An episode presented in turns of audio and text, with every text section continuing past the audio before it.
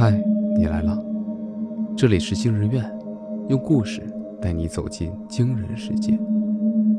本节目由惊人院、博尔声音工坊联合出品，喜马拉雅 FM 独家播出。我是惊人院研究员子明，我是惊人院研究员南芝。今天要讲的故事是，因为一顶帽子，他挟持了地铁。作者：慕天云。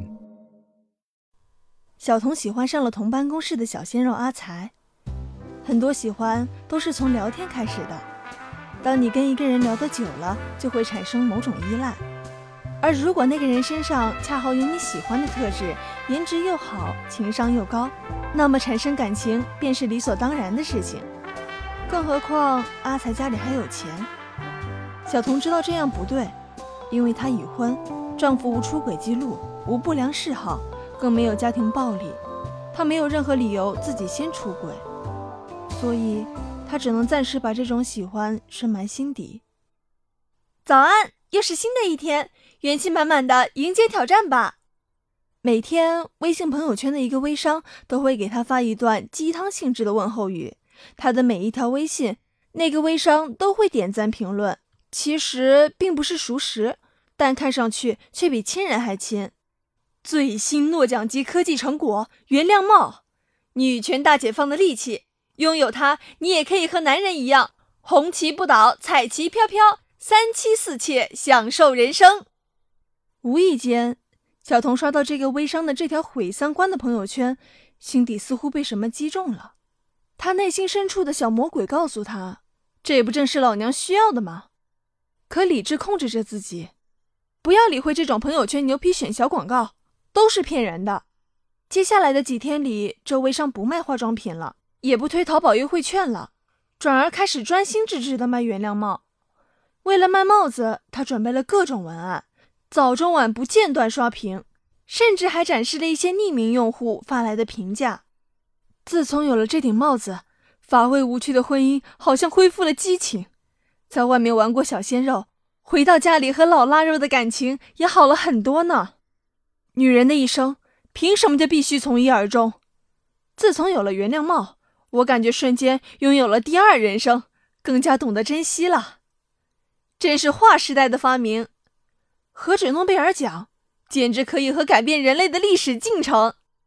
赞誉越来越多，小童也越来越心动。终于，在眼睁睁的看着六幺八当天原谅帽的价格不降反升之后，小童下单了。快递几乎是当天送达，快得让人不可思议。小童迫不及待地拆开箱子，一顶普通的不能再普通的绒面绿帽子出现在眼前。这个有用吗？小童问那个微商。当然，在你出轨被发现后，把帽子戴在你老公头上就可以了。这顶帽子一旦戴上，只有女人可以看见，男人们是看不见的。微商信誓旦旦道：“记得。”不要轻易摘下哦。小童出轨了，对象是阿才，他仿佛回到了校园时代，尽情的享受着恋爱带来的旖旎温存。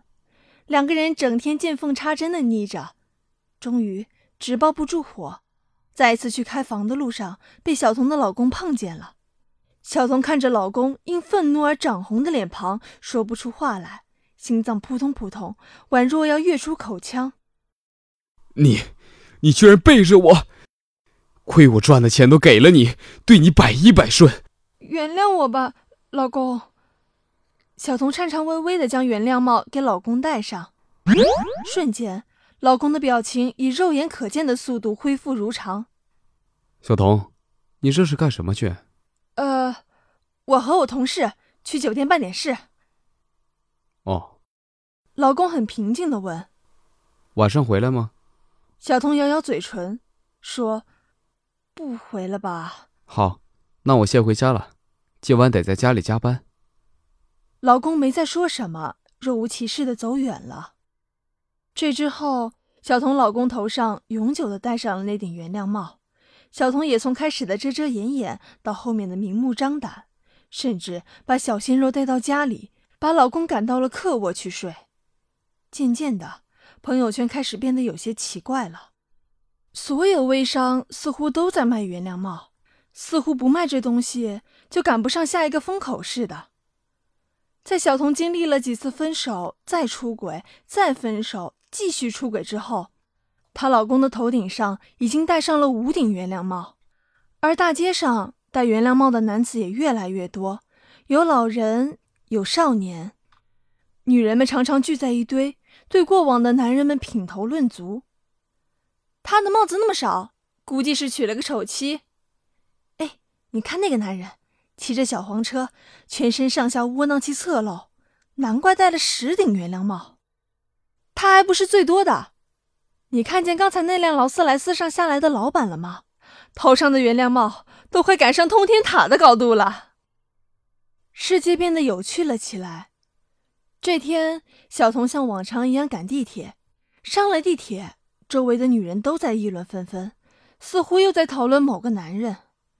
这世界上竟然有中年男人没戴原谅帽，他该不会是个老光棍吧？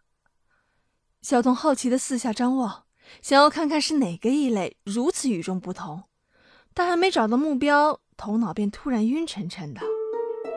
接着，车厢里的浓烟越来越密，人们开始接二连三的倒了下去。城市公共墓园，市民们都在为地铁恐怖袭击的死难者默哀。原来那天，一名女子在给老公戴了三顶原谅帽之后，忽然良心发现，感念起老公的种种好处来，于是亲手替老公摘下原谅帽。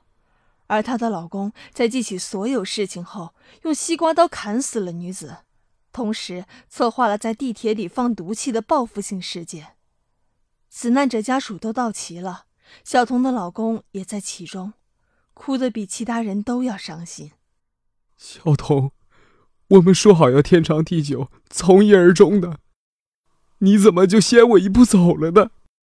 阳光下，小童老公头顶的五顶原谅帽绿得熠熠生辉。